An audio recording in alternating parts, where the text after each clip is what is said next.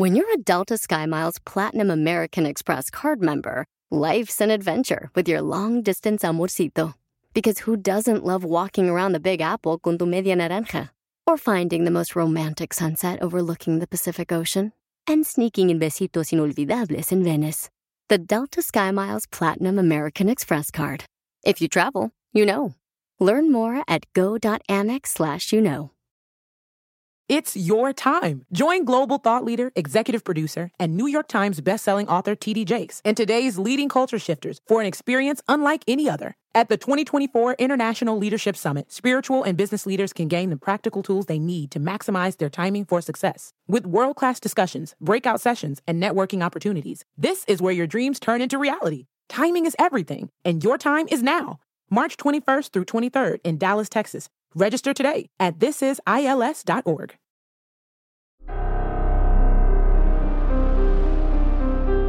En Código Misterio encontrarás temas relacionados con energías, cuarzos, sanaciones, meditación, ovnis, fantasmas, pirámides, misterios inexplicables, culturas antiguas y continentes desaparecidos. Pero también nos remontaremos al conocimiento de nuestros ancestros para vivir una vida más sencilla pero plena. Bienvenidos.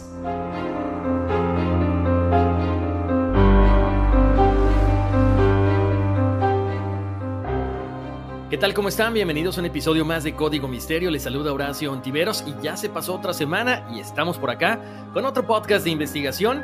Gracias por acompañarme como siempre. Los invito a que me descarguen en todas las plataformas de audio como Apple Podcast, Google Podcast, Spotify, iHeart, TuneIn, Amazon Music también, por supuesto para que sigan las eh, redes de Código Misterio, vayan acompañando el podcast con las imágenes que subimos en Facebook y en Instagram como Código Misterio. Oigan, gracias a todos ustedes que estuvieron escuchando el podcast en colaboración con mi querida amiga Iris, este podcast que estuvo muy bueno, donde platicábamos acerca ni más ni menos si vivimos en una simulación.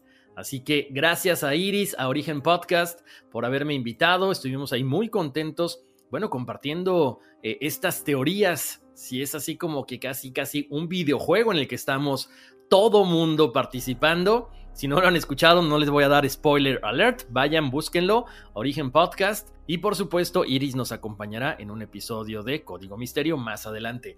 Oigan, como siempre, yo los invito a que conozcan todos los proyectos en los que estoy trabajando. Así que me encantaría que estén pendientes porque viene una nueva temporada de Todos por el NES o también de All for NES. Entonces vayan a todosporelnes.com y ahí vendrán nuevas entrevistas con iconos latinos, nuevas entrevistas con los expertos, algunas, eh, algunos consejos, algunas recomendaciones entre Wendy y un servidor. Por ahí vienen unas entrevistas nuevas que estamos preparando. Entonces desde gente de Broadway, gente tan importante como es esta serie de Money Heist o La Casa de Papel de Netflix, así que se van a sorprender y como siempre trayendo las mejores herramientas para todo lo que es el bienestar integral.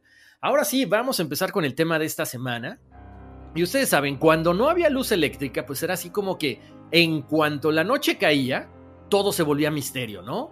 Porque solamente la gente se alumbraba con linternas, con antorchas. Normalmente algunas personas se reunían alrededor de una fogata y bueno, comenzaban a platicar acerca de lo que sus ancestros habían experimentado alguna vez.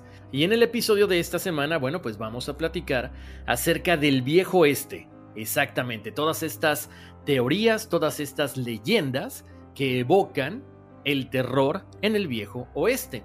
Entonces, hemos escuchado muchos mitos que han sido divulgados especialmente por los nativos americanos y tienen que ver con seres que habitan en las praderas, encuentros con espectros de mujeres, niños, que le congelaría la sangre al más valiente. Por supuesto, vamos a platicar acerca de Jesse James, vamos a platicar acerca del jinete sin cabeza, que no tiene nada que ver con el jinete sin cabeza de aquí de Tarrytown, esa leyenda americana, no, esta es otra, que de hecho se llevó a cabo en la frontera entre México y Estados Unidos. Así que, bueno, pues agárrense porque vamos a platicar acerca del el terror en el viejo oeste en este episodio de Código Misterio. Como siempre, vayan checando ahí las, ilustraciones, las imágenes ya están listas en Facebook y en Instagram. Los invito a que pasen la voz a que, como siempre, usen también el correo electrónico para contactarme, para hacerme alguna pregunta. Muchísimas gracias por todos sus comentarios, tanto en redes sociales como en los correos electrónicos. Contacto arroba códigomisterio.com. Y bueno, creo que vamos a arrancar con este episodio de terror en el viejo este, con una de las historias una de las leyendas más importantes que tiene que ver con el famoso Skinwalker o los Skinwalkers o cambiapieles como se les conoce. Específicamente, el pueblo navajo es quien habla de este ser mitológico y para muchos de ellos decían que podría ser un brujo, un hechicero, que usaba sus poderes para cambiar de forma. Hagan de cuenta como lo que es un nahual en la parte de México, ¿ok? Ahora, otras personas también consideraban que estos skinwalkers no eran humanos, es más, ni siquiera estaban vivos, eran como una especie de zombie. Así que estos seres tenían la capacidad de copiar cualquier sonido, de imitar cualquier detalle de otra persona o de otro ser e incluso imitar la apariencia de las personas para llevar a cabo actos terribles. De hecho, según los indios navajo, a estos seres, a estos skinwalkers, se les conoce con el nombre de Ji Naldoshi. La traducción literal sería como el que anda en sus cuatro, ¿ok? Entonces, por eso les comentaba que tienen la capacidad de transformarse en cualquier tipo de animal. De acuerdo con las leyendas de estos grupos, los hombres adquieren la habilidad de modificar su apariencia como consecuencia de romper un tabú o de destruir sus vínculos con su comunidad. El más alto sacerdote será llamado Klis Yati, que significa maldad pura, y esto se logra hacer cuando se asesina a un pariente cercano y con ello se obtienen las habilidades sobrenaturales que caracterizan al Skinwalker. Una vez que entran estos seres o estas personas a este mundo, no hay vuelta atrás, ¿ok?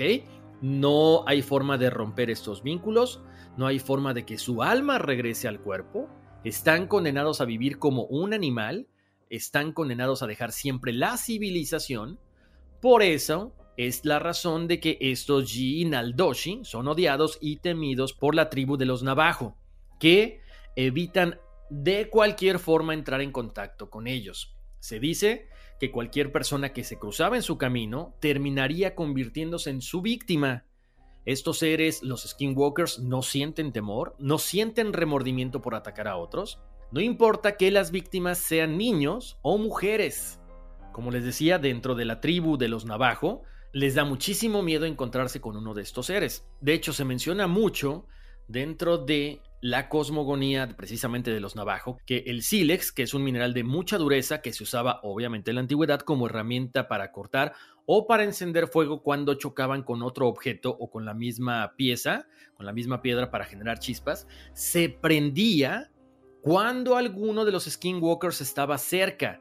O sea, hagan de cuenta que esta piedra se comenzaba a encender, comenzaba a brillar en cuanto estos seres estaban por ahí muy cercano. Además, también el sílex era lo único que podía matarlo y para que la muerte del Skinwalker fuera permanente debía desollarse cuidadosamente.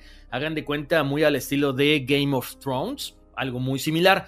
Como les decía, los nativos creían que los skinwalkers salían a cazar en las noches sin luna y no salían de sus tiendas a menos que fuera estrictamente necesario.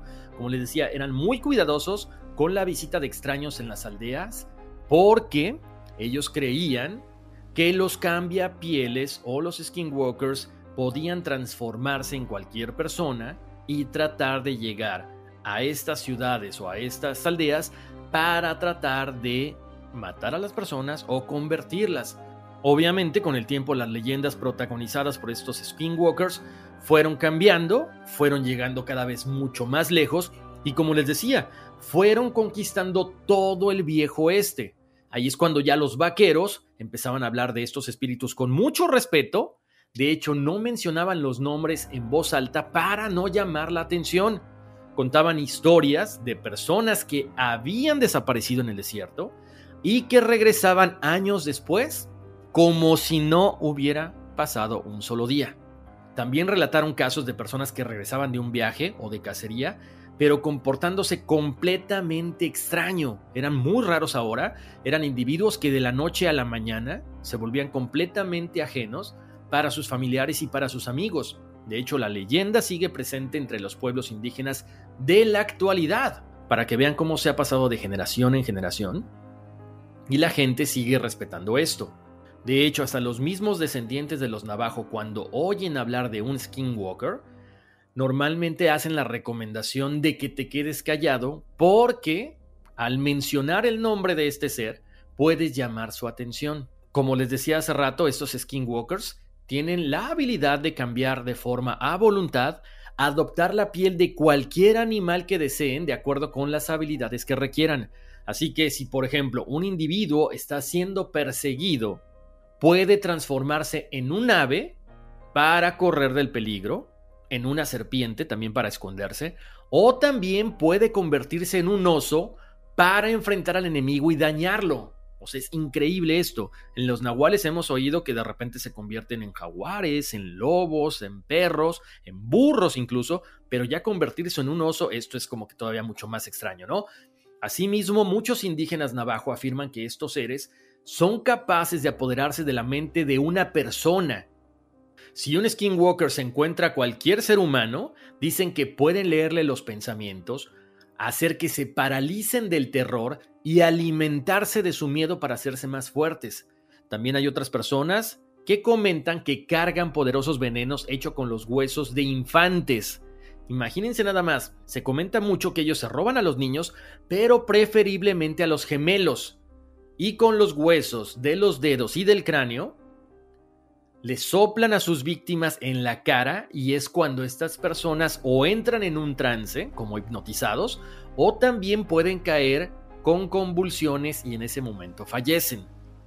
Uno de estos seres puede reconocerse porque en su forma humana sus ojos brillan como los de un animal, mientras que en su forma animal no proyectan ningún tipo de brillo, como normalmente lo hacen los animales. Sin embargo, no crean que es muy fácil darles muerte, como les decía, los tienen que cazar y los tienen que desollar precisamente con estas piedras de sílex. Al tener la facultad de cambiarse a un animal o parecer otra persona, por eso es muy complicado que les den casa y casi siempre se escapan vivos. Uno de los pocos lugares seguros es la casa. Uno de estos seres, uno de estos skinwalkers, no puede entrar sin autorización, por lo que comúnmente intenta engañar a las personas para que le abran la puerta. Es muy similar también a lo que hemos platicado de los vampiros. Un vampiro no entra, un skinwalker no entra a la casa a menos que tú le hagas la invitación. Importante porque también dentro de la tribu de los navajos vemos todos estos tótems. Normalmente se menciona que algunos miembros de la cultura navajo, que pueden ser médicos o sacerdotes, pueden obtener de manera temporal la habilidad de convertirse en su animal totémico para alcanzar otros estados de existencia. Eso es completamente diferente. De hecho, algunos de ellos son corrompidos por esta habilidad que se les da de cambiar tanto de apariencia física para parecerse a otra persona o algún animal, que a final de cuentas deciden destruir su parte humana para convertirse en algo más allá, o sea, en una fuerza poderosa, imparable, inevitable, en un skinwalker porque les gana precisamente la ambición de poder ir y venir y tener demasiado poder. Continuando con las historias de terror en el viejo este, vamos a platicar ahora acerca del jinete sin cabeza. Se comenta que más o menos a mediados del siglo XIX los límites territoriales entre México y el sur de Texas, ustedes saben, no estaban muy bien definidos, por lo que las fronteras solían confundirse. De hecho, las únicas referencias geográficas eran el río Bravo y el río Nueces, pero como en esa época no había ningún tipo de acuerdo, la zona era tierra de nadie. Por supuesto, había cuatreros, esta gente sacaba ventaja de toda esta situación. ¿Qué hacían? Cruzaban hacia Texas, robaban todo el ganado que pudieran y se regresaban a México con las cabezas de ganado. Se comenta que había un forajido que tenía por nombre Arturo Vidal y era muy bueno para robar las cabezas de ganado, pero también para esconderse de las autoridades, por lo que los Rangers de Texas juraron que harían hasta lo imposible por atraparlo, pero también por matarlo. ¿Qué sucede? Bueno, estos Rangers de Texas finalmente lo capturan en la localidad de Amarillo. ¿Qué fue lo que pasó? Obviamente Arturo Vidal no se entrega rápidamente, por lo tanto se desata un tiroteo y en el tiroteo mueren dos oficiales americanos. El resto del equipo de Rangers se enojan y es cuando se lanzan contra todo para tratar de atrapar a Arturo Vidal. Lo atrapan y lo ejecutan ahí mismo, quitándole la posibilidad de llevarlo a juicio. Lo que hacen ellos es lo acribillan y después lo cuelgan en un puente. Ahora, ¿qué fue lo que pasó después? Los Rangers estaban muy enojados porque habían matado a dos oficiales, por lo tanto, continuaron con su venganza. Lo que hicieron fue cortarle la cabeza a Arturo Vidal, ataron el cuerpo a un caballo salvaje y posteriormente soltaron al animal y lo dejaron cabalgar a México para mostrar a todos aquellos ladrones de ganado lo que les sucedía cuando la policía o los Rangers los atrapaban. Obviamente nadie esperaba que, muchos años después de la muerte de Arturo Vidal, diversos testigos informaran que habían visto un jinete sin cabeza que galopaba al sur de Texas rumbo al río Bravo. Lo apodaron el muerto y este espíritu se hizo muy famoso entre los vaqueros tejanos. De hecho es una de las apariciones que más le produce temor a la gente que vive en esta zona. Algunas historias dicen que los Rangers que participaron en la ejecución de Arturo Vidal llegaron a encontrarse con el jinete sin cabeza. Este jinete habría vengado su muerte cazando a cada uno de los involucrados, dejando la pisada de un caballo en el pecho a cada una de sus víctimas como marca distintiva. La leyenda del muerto o el jinete sin cabeza todavía es muy popular en el sur de Texas, incluso hasta nuestros días, donde algunas personas, chequen, aseguran haberse topado con este jinete sin cabeza cabalgando por la desolada frontera. Mucha gente dice que ha escuchado este caballo cabalgar por las noches y se le ven los ojos al caballo como si tuviera lumbre. Por supuesto, esta es una de las historias del jinete sin cabeza. Les voy a contar otra que también está muy interesante. Cuenta la leyenda sobre una persona que llegó a una cantina ese día le comenta a varias personas que estaban tomando precisamente ahí que su hijo está muy enfermo, que si le pueden ayudar con dinero para llevarlo al doctor. Obviamente, estas personas que estaban en la cantina ya alcoholizados trataron de jugarle una broma, entonces le dijeron que no le iban a dar ni un peso, pero le iban a compartir un secreto. Le dijeron que si montaba al caballo negro, que siempre corre por la loma y logra domarlo, este animal lo va a llevar a la cueva de su antiguo amo, que está lleno de oro y que puede agarrar lo que él quiera para que pueda curar a su niño. Esto por supuesto era mentira, lo habían inventado para burlarse de esta persona que acababa de entrar a la cantina. ¿Qué hace este señor? Estaba tan desesperado por la salud de su hijo que camina hacia la loma, se coloca sobre la rama de un árbol espera este famoso caballo negro que nadie podía domar, se deja caer sobre él, por supuesto, que el animal comienza a brincar, comienza a relinchar, en ese momento la cabeza del hombre queda colgada en aquella rama y comienza a sangrar.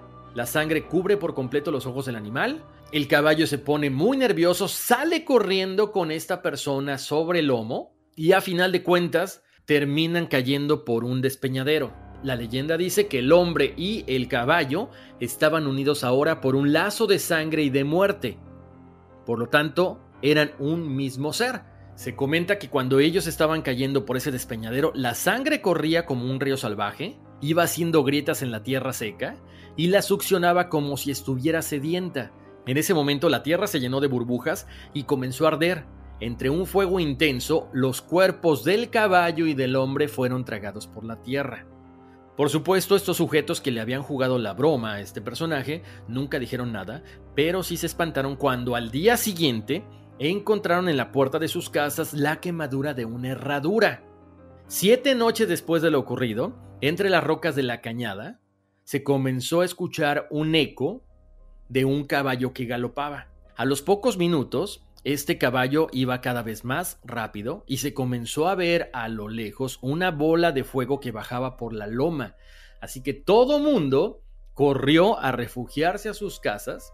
Algunas personas se comenzaron a asomar y vieron a un inmenso caballo negro cuyas patas y crin eran solamente llamas y exhalaba fuego. Obedecía las órdenes del jinete sin cabeza que lo llevó a través de todas las puertas marcadas, saliendo con las seis cabezas de estas personas que le habían jugado la broma y después se las dio a comer al caballo. Dicen entonces en aquel pueblo que quien no tenga intención de ayudar a un alma en desgracia será decapitado por el jinete sin cabeza y su cuerpo convertido en cenizas por el fuego del infierno que el caballo negro lleva consigo. Interesante, ¿no? Bastante sangrienta la historia. Vamos a continuación con la tercera. Esta me encanta porque tiene que ver con minas de oro, con mapas del tesoro y sobre todo también con venganzas del más allá. Les cuento, las montañas de Superstition en Arizona es precisamente el lugar donde se lleva a cabo esta leyenda de la mina perdida. Se llama la historia de la mina del holandés perdido y se comenta que es un hecho real, ¿ok? Y es así como que muy típica de esta zona. Eh, lo cuentan como si fuera una película del oeste. Ahí hay involucrados oro, codicias, indios, asesinatos, cuestiones sobrenaturales. El hablar de yacimientos de oro, de mapas del tesoro, en la cuestión del viejo oeste, era así como que pan de todos los días. Nuestra historia arranca cuando un conquistador, Antonio Despeja, que era ingeniero de minas, en sus viajes por México llegó al norte y en 1582 descubre mineral de plata en Arizona. Se comenta que llegaron los jesuitas a tratar de explotar esta mina, posteriormente fueron asesinados por los apaches. A mediados del siglo XIX la familia de Enrico Peralta descubrió oro en cierto lugar de las montañas de Superstition, a unos 60 kilómetros al este de Phoenix. La explotación de estas minas duró varios años, hasta que, como les decía, entran en conflicto con las tribus apaches locales y para 1864 los indios les tienden una emboscada al convoy cargado de oro de los Peralta y al cabo de tres días logran hacerse del oro.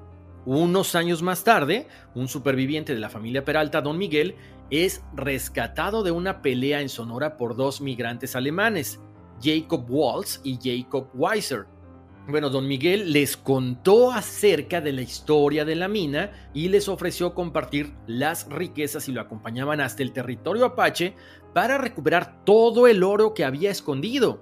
Estos dos alemanes aceptan la invitación y para 1871 regresan de la expedición con una suma de 60 mil dólares. Era el equivalente a millones en la época actual.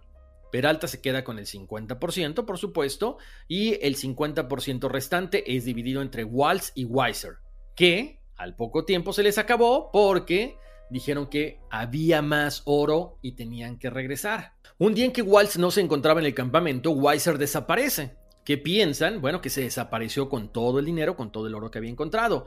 Posteriormente, encontraron ropas ensangrentadas de Waltz, flechas apache y pensaron que definitivamente, bueno, pues había muerto a manos de esta tribu.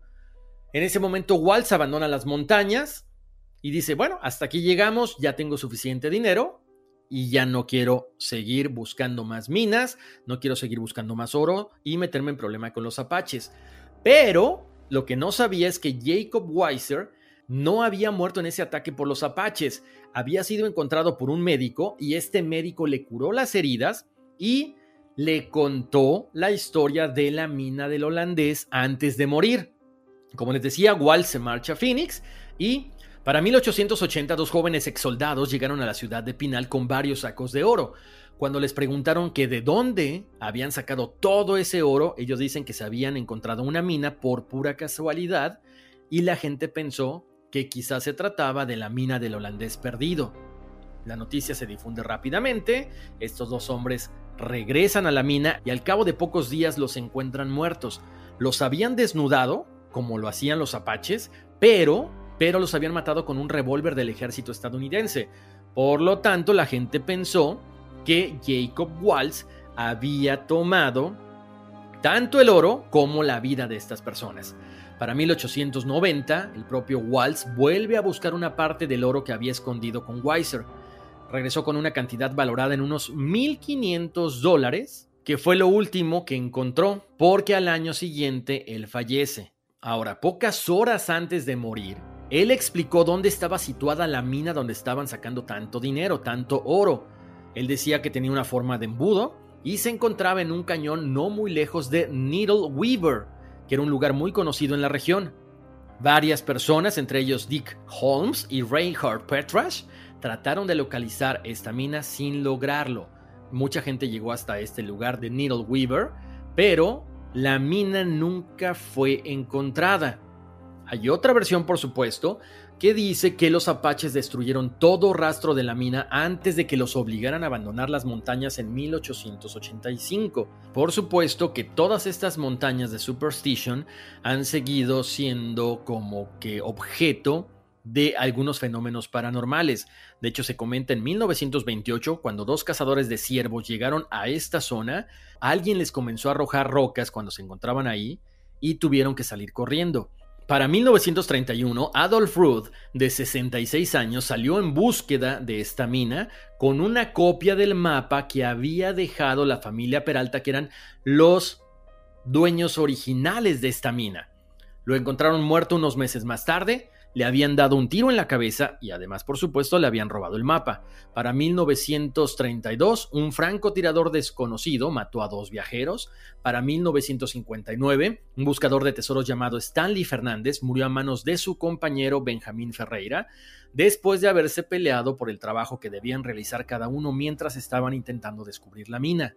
Como les decía, muchas personas buscaban oro en las colinas, pero también fueron blanco de los indios americanos que al considerarlas como sagradas, pues eran asesinados para que no contaran el secreto.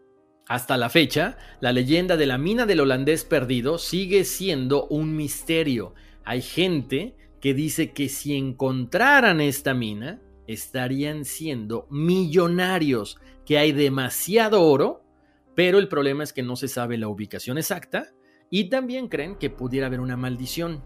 Con esto terminamos otra de las historias de terror en el viejo oeste. Ahora vamos a hablar de Jesse James. Hemos oído hablar de Jesse James como uno de los forajidos más importantes del viejo oeste. Era como que el matón de toda esta, esta zona. De hecho, él era asaltabancos, ladrón, jefe de un grupo criminal, asesino a sueldo, era de todo, y no en el mejor sentido de la palabra. Él entre las décadas de 1860 y 1880 fue uno de los pistoleros más buscados, pero también de los más respetados. Su carrera criminal llegó al final el día 3 de abril de 1882, cuando Robert Ford lo mata por la espalda. Tras la muerte de Jesse James es cuando empiezan las historias a cobrar una gran popularidad. Mucha gente decía que Jesse James era tan peligroso que ni el mismo demonio lo quería en el infierno por lo que le propone un pacto. Jesse James regresaría al plano terrenal para trabajar como un recolector de almas. La historia se empieza a hacer popular en varios estados. Muchas personas comentaban que habían visto el espíritu de Jesse James cabalgando por el viejo oeste, sediento de venganza. También la leyenda comenta que hizo un pacto con el diablo y que le pedía la recolección de mil almas para que Jesse James pudiera descansar. Cuando se hubiera cumplido la misión, entonces Jesse James podría estar tranquilo. Jesse James se menciona que cabalgaba por las noches completamente vestido de negro sobre un caballo del mismo color, con los ojos envueltos en llamas. Traía pistolas plateadas cuyas balas dejaban una estela de humo con olor a azufre cada vez que disparaban, y el pistolero se dedicaba a cazar a aquellos que habían hecho un pacto con el diablo ofreciendo su alma a cambio. Otra versión también dice que, tras recolectar las mil almas, Jesse James sería recompensado retornando a la vida. Sin embargo, el diablo lo engañó y se convirtió en una especie de fantasma recluido en la granja de Kearney en Missouri, donde Jesse James está sepultado. Otros dicen que el fantasma de este famoso bandido escucha las solicitudes de aquellas personas que quieren contratarlo para matar a alguien que les incomoda. Cuando se le invoca durante una noche de luna llena y el pedido es interesante, Jesse James se levanta de entre los muertos para cumplir otro contrato de muerte. Bueno, interesante, ¿no? Ahora vamos a hablar acerca de los perros infernales de El Dorado Canyon o del Cañón del Dorado. Como les comentaba hace ratito, bueno, ustedes saben, cuando fue el boom de las minas, pues ¿qué pasaba? Había mucho oro y podía ser robado, por lo tanto los mineros solían ser muy cuidadosos al interactuar con personas. Por supuesto, todo era mantenido en secreto, porque había mucho dinero de por medio, y la forma en que ellos cuidaban las minas, los cargamentos de oro y demás era con perros de ataque. Por supuesto, ellos contaban siempre con el famoso amigo fiel que es un perro, pero también estos perros funcionaban como un sistema de alarma contra posibles intrusos. Muchas veces a estos perros los golpeaban, los dejaban de alimentar o los acostumbraban a reaccionar violentamente ante cualquier provocación. Otros mineros incluso llegaban a alimentarlos de carne humana para que se acostumbraran al sabor, así que cuando atacaban a alguna persona, se los comían también. Entonces estos perros eran animales violentos, eran imparables, y en vez de ser un perro de defensa, se convirtieron en un perro de ataque. Algunas de las cosas que llegaron a suceder es que como los dueños trataban tan mal a estos perros, bueno, a final de cuentas el perro terminaba volviéndose contra el dueño. Imagínense el nivel de salvajismo de los dueños para con los perros, que cuando cerraban las minas preferían matarlos antes de regresar a los perros a la civilización. Como les decía, toda esta parte del Cañón del Dorado se hizo muy famosa porque todos los dueños tenían estos perros. Algunas señalan que durante el momento de mayor actividad en la zona había por lo menos un centenar de perros que protegían las minas. Cuando llega todo esto a su fin, pues muchos mataron a los perros, otros decidieron dejarlos ahí, abandonarles, porque ya nadie iba a regresar. Décadas después, cuando se arrancó un proyecto para transformar toda esta zona en un lugar de represa, empezaron a surgir rumores de perros salvajes que eran más feroces que los lobos y más feroces que los mismos osos. Por supuesto, los animales actuaban en manada, atacaban a cualquier persona que encontraran en su camino para defender su territorio. Hasta nuestras fechas, se rumora que estos perros salvajes han sido responsables tanto de ataques como de desapariciones en la zona. Hay una historia que describe a dos hermanos que precisamente fueron víctimas de estos perros. Ellos estaban explorando la zona cuando de pronto encuentran un pozo y había una cadena desgastada que estaba en la pared muy cerca de la entrada. Cuando ellos entran a la mina, se encontraron con un montón de huesos que parecía ser los de un perro muy grande y al final del día, cuando el sol se estaba poniendo rápidamente, decidieron acampar cerca del pozo de la mina. Ellos estaban sentados alrededor de una fogata y en ese momento escucharon lo que sonaba como coyotes aullando en la distancia.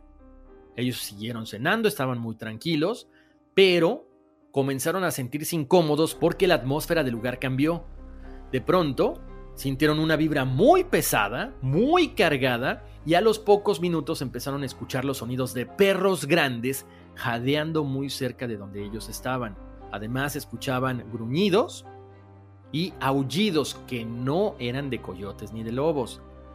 A los pocos minutos escucharon el sonido de patas dando vueltas por el campamento y ruidos de arañazos provenientes de donde estaba la cadena a un lado del pozo. Cuando ellos se asoman a ver la cadena, se dan cuenta de que comenzó a moverse.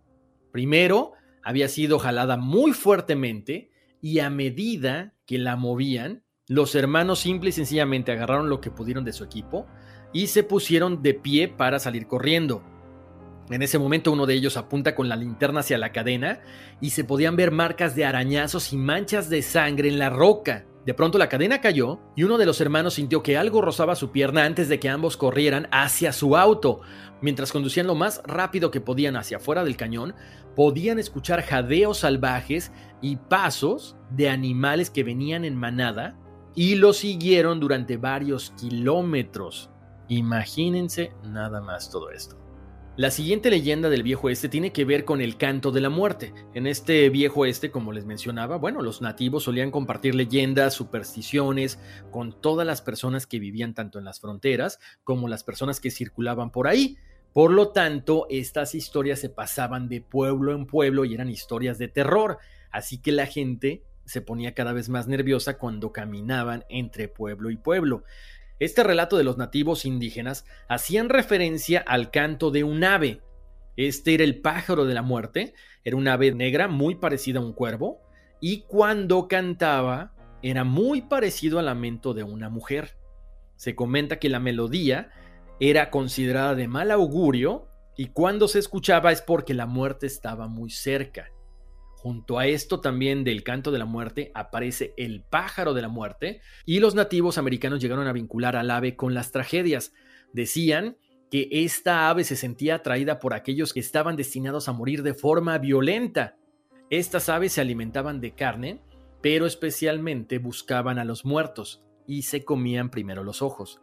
De hecho, hay una leyenda que aseguraba que si el pájaro llegaba a posarse en la sombra de una persona, ésta moría en menos de una semana. Para 1840, un periódico de gran circulación publicó un poema sobre la leyenda del pájaro de la muerte.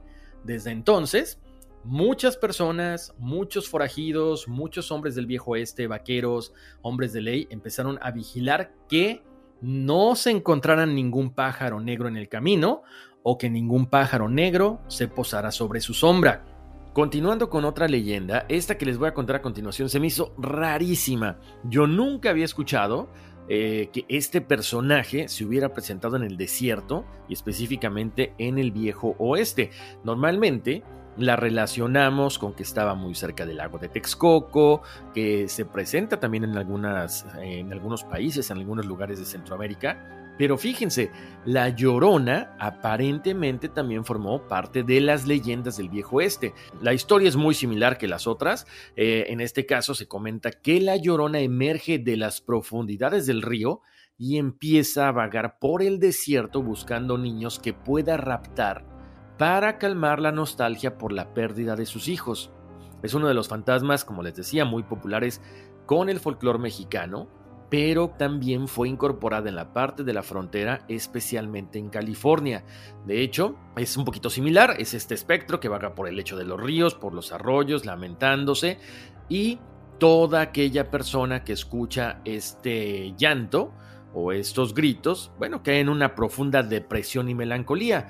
Se dice que era una mujer muy bella, que era muy alta, que era con cabello más o menos hasta la cintura y, bueno, vestía toda de blanco, ¿no? Nadie sabe exactamente realmente cuándo comienza la leyenda de la Llorona ni dónde se origina. Hemos platicado que hay muchas vertientes. Lo que sí, hay algo que es muy común, ¿no? Y ahí sí comparten todas las historias. Lo mismo es este espíritu de una mamá que está buscando a sus hijos porque ella los mató o ella los ahogó en un río. Como les decía, la Llorona fue bautizada como María. En una de las teorías se comenta que nació en una familia campesina, en un pueblo humilde. Ella era muy bella y captó rápidamente la atención de los ricos y también de todos los pobres de la zona. Se decía que pasaba los días en su humilde casa, pero por las noches se ponía su mejor vestido blanco y emocionaba a los hombres que la admiraban paseando por el lugar. Los jóvenes esperaban siempre ansiosos su llegada y ella se deleitó con la atención que recibió. Pero la llorona tenía dos hijos muy pequeños que le comenzaron a dificultar pasar las noches en la calle y a menudo los dejaba solos mientras ella estaba con diferentes hombres. Resulta ser que un día los dos niños pequeños fueron encontrados ahogados en el río. Algunos dicen que se ahogaron por negligencia de la mamá y otros dicen que la mamá los ahogó. Otra leyenda dice que la Llorona era una mujer cariñosa, llena de vida, muy amorosa, que se casa con un hombre rico, que le daba muchos regalos, muchas atenciones, pero en cuanto ella dio luz a los dos hijos, él comenzó a cambiar, se volvió mujeriego, alcohólico, y la abandonó. Aparentemente ya no se preocupaba por María, incluso la había abandonado para casarse con una mujer de mucho dinero. Cuando regresaba a la casa solo era para visitar a los hijos y María comenzó a sentirse rechazada y por supuesto a tener resentimiento hacia los hijos. Resulta que una noche, mientras María paseaba con los dos hijos por un sendero muy cerca del río, su esposo pasa en un carruaje con esta señora con la que se había casado, esta señora adinerada. Él se detiene, habla con sus hijos, pero ignora a María y él sigue su camino en este carruaje. Después de ver esto, María se enfurece, agarra a sus hijos y los avienta al río. En cuanto desaparecen, se dio cuenta de lo que había hecho, regresa en sí, corre a la orilla para salvarlos, pero ya era demasiado tarde. Por lo tanto es cuando siente este dolor inconsolable y corre por las calles gritando y llorando. También se dice que como no encontró a sus hijos, ella se fue a su casa, con la esperanza de que aparecieran. Ella lloraba todas las noches y caminaba a lo largo del río a ver si los encontraba. Estaba muy delgada, su vestido estaba sucio, estaba rasgado y, como nunca más encontró a sus hijos, dejó de comer y apareció muerta a orillas del río. Poco tiempo después de su muerte, su espíritu comenzó a aparecer caminando por las orillas del río Santa Fe por las noches. Su llanto y lamento se convirtieron en una maldición de la noche y la gente comenzó a tener miedo de salir después de anochecer. Se dice que la vieron flotando entre los árboles a lo largo de la costa o flotando en la corriente con su vestido blanco sobre las aguas. En muchas noches oscuras la gente la veía caminando por la orilla del río y llorando por sus hijos. Por eso se les recomendaba a los niños que no salieran a oscuras porque la llorona podría agarrarlos y aventarlos al río. De hecho, hay otra historia que involucra a una persona llamada Epifanio García, que él era un niño que a menudo discutía con su mamá y con su papá.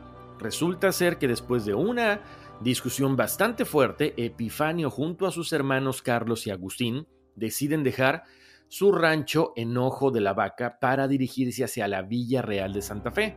Sin embargo, cuando se encontraban en el camino, fueron visitados por una mujer alta que vestía un velo negro sobre la cabeza y sobre la cara. Dos de los muchachos iban en la parte delantera de la carreta cuando el espíritu apareció en el asiento entre ellos. Ella guardó silencio y continuó sentada ahí hasta que Epifanio finalmente dio la vuelta a los caballos y se dirigió a casa, momento en el que dijo te volveré a visitar algún día cuando discutas con tu madre. Ton, ton, ton, imagínense qué miedo.